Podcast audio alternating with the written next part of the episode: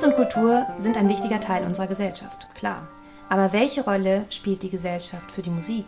Wir sprechen über wichtige Themen unserer Zeit aus der Perspektive des klassischen Musikbetriebs. Wie können wir mehr Verantwortung übernehmen? Und worüber sollten wir endlich mal offen sprechen?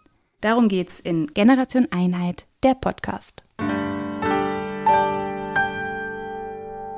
Was ist eigentlich Generation Einheit? Wir sind alle drei eben die Generation, die eigentlich um den Mauerfall herum geboren wurde. Also ich bin jetzt 89er Jahrgang. Ich auch. Ich auch. auch ne? Ich war ein paar Monate alt, als die Mauer fiel. Genau. Und Fine? Ich bin das Podcast-Küken. ich bin ja die Jüngste mit 1993, also ich bin ein Nachwendekind. Ein Einigungskind sozusagen, ein, ein Einheitskind. Ja.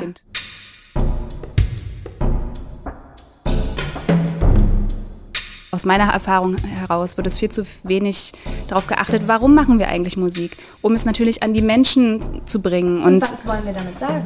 Ja. Und was ich manchmal auch so schade finde in Deutschland, ist, dass das Publikum, also es heißt ja noch immer schön leise sein und sich bloß nicht bewegen, aber für mich als Musizierende sind die schönsten Konzerterlebnisse, wo das Publikum, vielleicht auch weil der Rahmen ein bisschen lockerer ist, dass die unmittelbar so ein Feedback geben. Als würde man gemeinsam musizieren. Genau.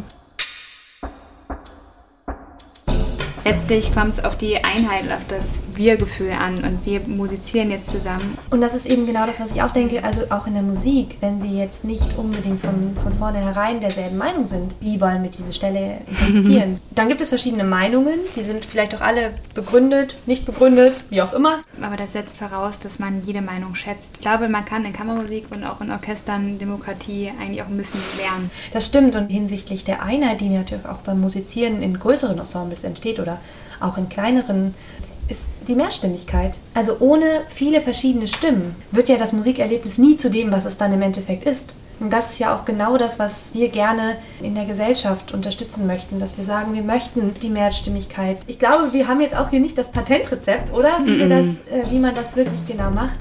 Wir wollten einfach nur drüber sprechen und sagen, dass uns das am Herzen liegt.